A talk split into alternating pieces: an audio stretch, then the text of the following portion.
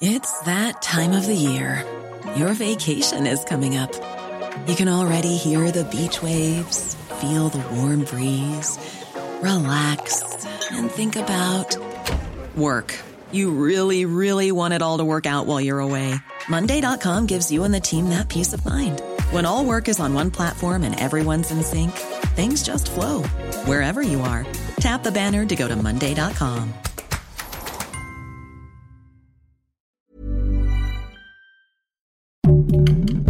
Heraldo Podcast, un lugar para tus oídos. Marcelo apuesta por la inteligencia artificial con su Plan Ángel, mientras que Sheinbaum dice que no todo es tecnología y Xochitl Gálvez denuncia violencia política de género por parte del presidente. Aquí te lo contamos. Esto es Primera Plana, Ruta 2024 de El Heraldo de México. Hace unos días, Ebrard presentó su plan de seguridad bautizado como Plan Ángel. ¿En qué consiste? Aquí te lo resumimos. Pretende mejorar la seguridad de los mexicanos con ayuda de la tecnología. Esto quiere decir que se apoyará con cámaras de reconocimiento facial y morfológico, drones y bases de datos hechas con inteligencia artificial que permitirán atacar y prevenir crímenes.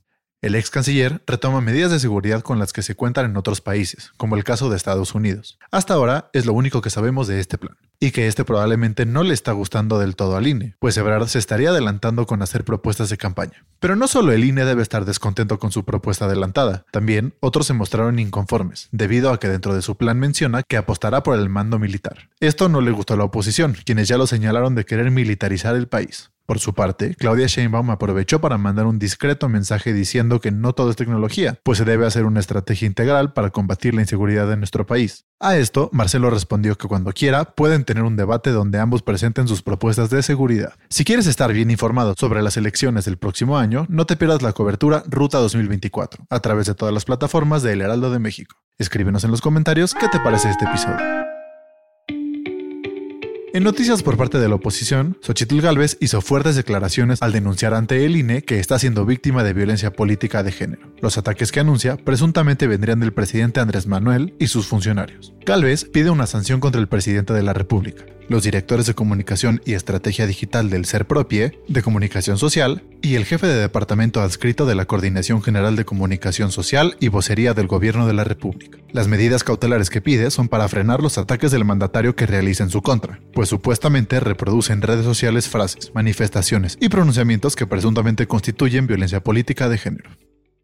Y regresando con las corcholatas, Sheinbaum dice que no es una copia de AMLO. ¿Por qué dice esto? Porque algunos medios de comunicación publicaron, claro que no soy una copia de López Obrador, luego de las declaraciones que hizo durante sus recorridos. Al parecer esto no fue del agrado de Claudia. Posteriormente a estas publicaciones tomó su cuenta de Twitter para decir que les faltó incluir la segunda parte de su discurso, donde textualmente dice, pero de que defendemos los mismos principios no hay duda. Por el bien de todos, primero los pobres. El origen de todo esto es porque la señalan de copiar la forma de expresarse del presidente, a lo que ella se defendió al comentar que no era su copia, pero la forma en la que lo retoman algunos medios no le pareció.